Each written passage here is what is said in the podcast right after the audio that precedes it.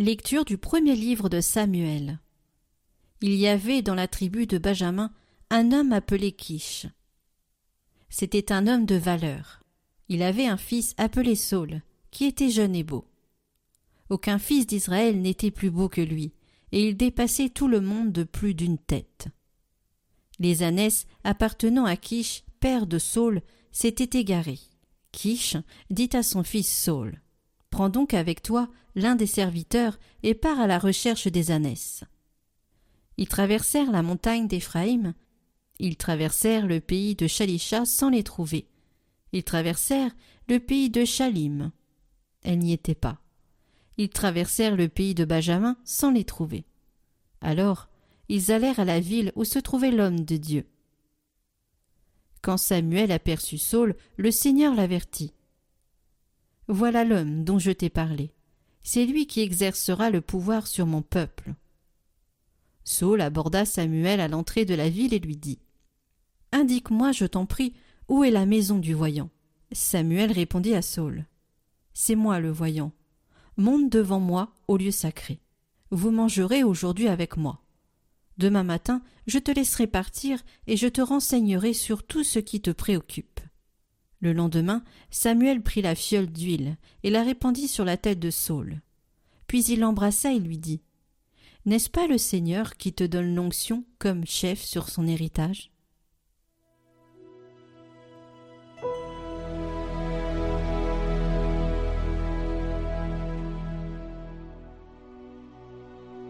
Seigneur, le roi se réjouit de ta force. Seigneur, le roi se réjouit de ta force. Quelle allégresse lui donne ta victoire. Tu as répondu au désir de son cœur. Tu n'as pas rejeté le souhait de ses lèvres. Tu lui destines bénédiction et bienfait. Tu mets sur sa tête une couronne d'or. La vie qu'il t'a demandée, tu la lui donnes, de longs jours, des années sans fin. Par ta victoire, grandit son éclat. Tu le revêts de splendeur et de gloire. Tu mets en lui ta bénédiction pour toujours. Ta présence l'emplit de joie.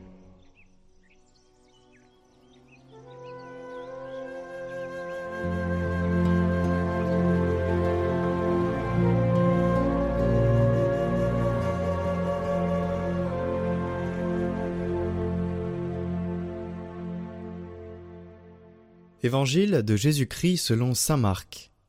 En ce temps-là, Jésus sortit de nouveau le long de la mer. Toute la foule venait à lui, et il les enseignait. En passant, il aperçut Lévi, fils d'Alphée, assis au bureau des impôts. Il lui dit Suis-moi. L'homme se leva et le suivit. Comme Jésus était à table dans la maison de Lévi, beaucoup de publicains, c'est-à-dire des collecteurs d'impôts, et beaucoup de pécheurs vinrent prendre place avec Jésus et ses disciples car ils étaient nombreux à le suivre. Les scribes du groupe des pharisiens, voyant qu'il mangeait avec les pécheurs et les publicains, disaient à ses disciples Comment il mange avec les publicains et les pécheurs Jésus, qui avait entendu, leur déclara Ce ne sont pas les gens bien portants qui ont besoin du médecin, mais les malades. Je ne suis pas venu appeler des justes, mais des pécheurs.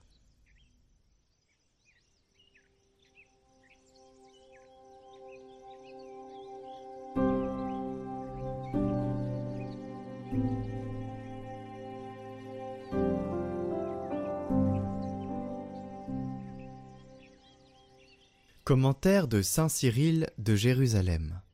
Je ne suis pas venu appeler des justes, mais des pécheurs.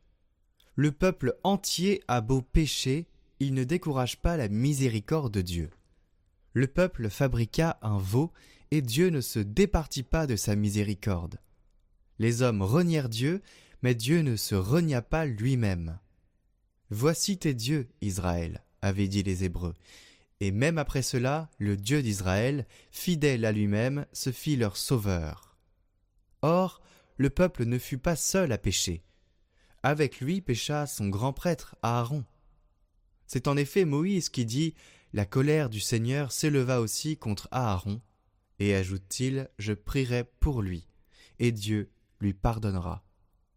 Alors Moïse, priant pour le grand prêtre pécheur, désarma le Seigneur et Jésus, le Fils unique lorsqu'il prie pour nous, ne désarme pas Dieu Celui-ci n'empêcha pas Aaron, coupable, d'accéder à la fonction de grand prêtre. Et il t'empêchera, toi qui sors du paganisme, d'accéder au salut Fais désormais pénitence, toi aussi, ô homme, de la même manière, et rien n'empêchera la grâce de venir à toi. Adopte dorénavant une conduite irréprochable, car Dieu aime les hommes en vérité, et cet amour nul ne pourra fournir une explication plausible. Quand bien même toutes les langues se regrouperaient ensemble, elles demeureraient encore incapables de rendre un compte, même partiel, de la miséricorde de Dieu. Car nous, nous exposons une partie de ce qui est écrit sur sa miséricorde pour les hommes, mais nous ne savons pas à quel niveau s'est élevé son pardon à l'égard des anges. Car à eux aussi il pardonne, puisqu'il n'y a qu'une seule créature sans péché, Jésus, qui nous purifie de nos fautes. Aux anges aussi, il accorde le pardon convenable.